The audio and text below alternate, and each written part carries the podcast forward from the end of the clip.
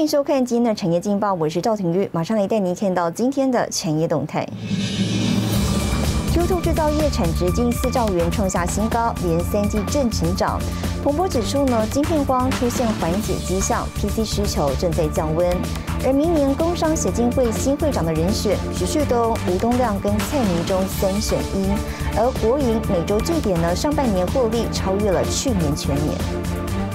好，再来关心台股。虽然行政院拍板定案当冲降税要延长，但是呢，美股表现不佳，以及人气指标的货柜三雄没有办法持续走强，大盘呢一度贯破昨日低点。整体而言，联准会鹰派立场导致资金买盘缩手，加上呢大盘缺乏主流表态，拖累大盘持续翻弱整理。那么在主底态势还没有明朗之前呢，不要贸然抢进短线反弹，提供给您参考。好，接下来请看今天的财经一百秒。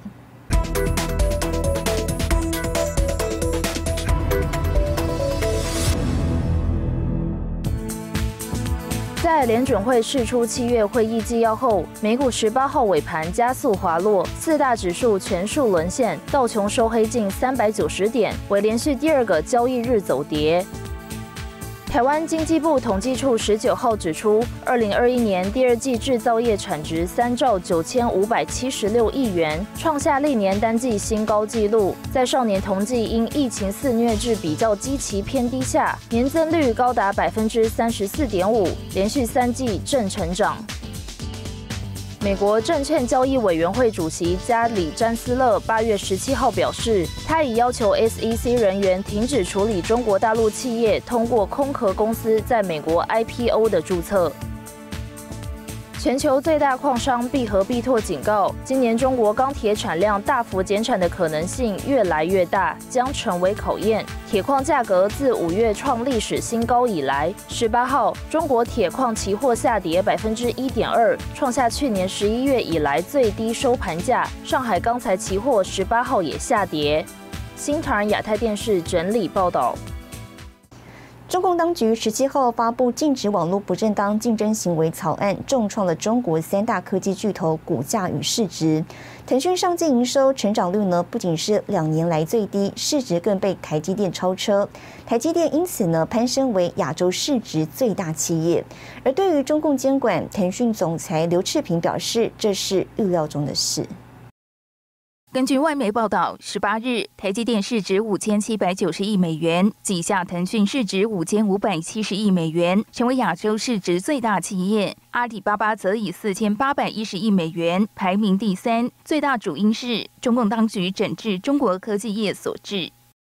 十七日，中共当局市场监管总局发布禁止网络不正当竞争行为草案，禁止利用技术手段实施流量劫持、妨碍干扰等不正当竞争行为。当天，腾讯大跌百分之四点一四，为连续第五天收低。截至十八日收盘，腾讯股价自一月份高点崩跌百分之四十三。中共当局他认为呢，已经对其权力构成了威胁，所以对相关的巨头要进行整顿削弱，就成为最近的。这种政策的趋势了。中共当局过去数个月持续打击，导致中国股市市值蒸发一兆美元，网络教育、广告和汽车共享等产业成长也急刹车。腾讯警告投资人，因为中共当局对科技业寄出新监管限制做准备，暗示中共当局计划加强限制网络巨破。腾讯周三发布业绩报告后，腾讯总裁刘炽平接受分析师采访时表示，中共当局推出其他法规是预料中的事。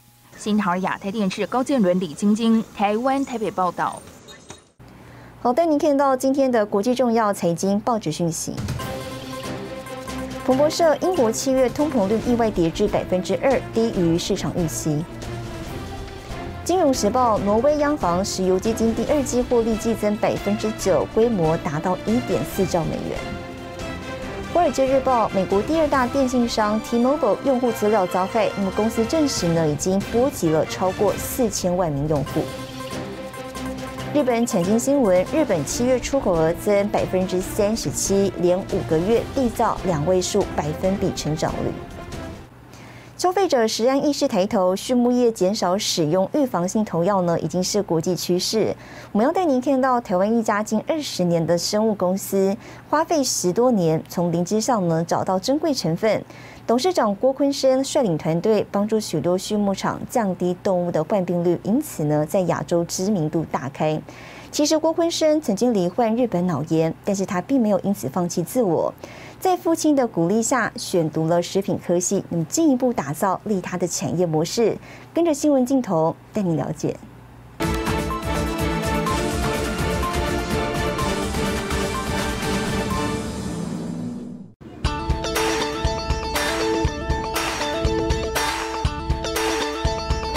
生长线差不多是落在零点一到零点二，在一个星期它就可以做采收了。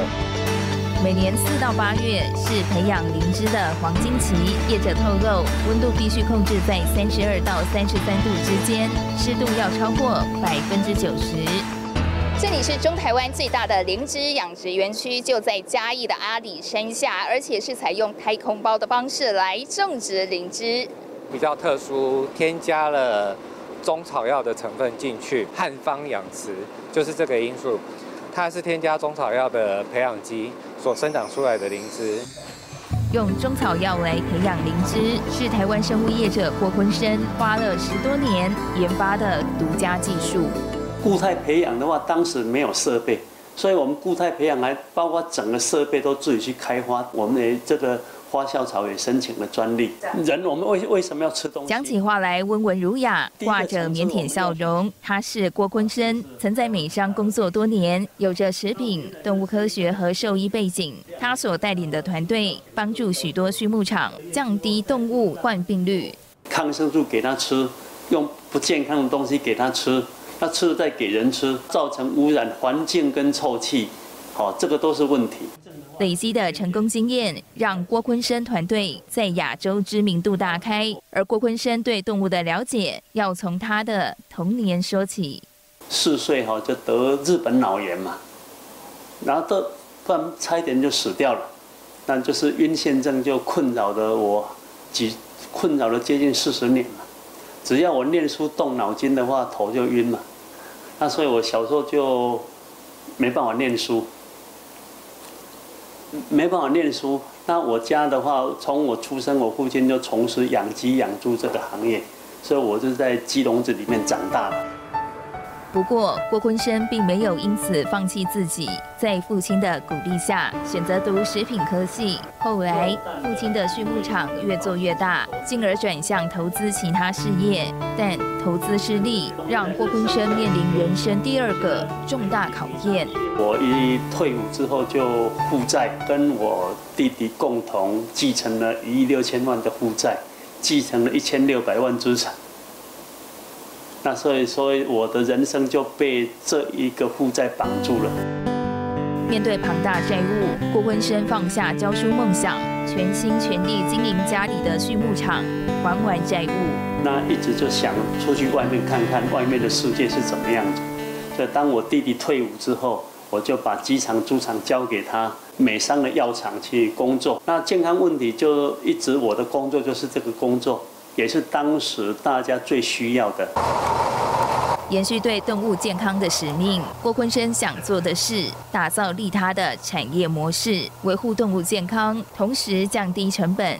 不使用药物，其实也就是在节省成本。对我们来说，呃，免疫力其实就是你最好的医生了。干脆就投灵芝在饲料里面。我们成立要找一个符合环境生态友善，要符合利他的一个生产模式，不能老是利己。这个社会要进步，必须要有利他。郭坤生保持微笑，阐述人生经历。对他来说，这些都是宝贵经验。从东方医学中找到的独创养殖法，从台湾传播到世界各地。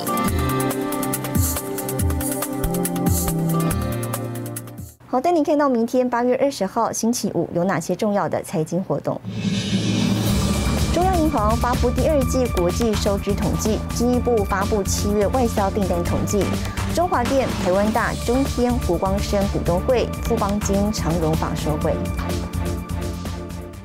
谢谢您收看今天的产业劲报，我是赵廷玉，我们明天再见。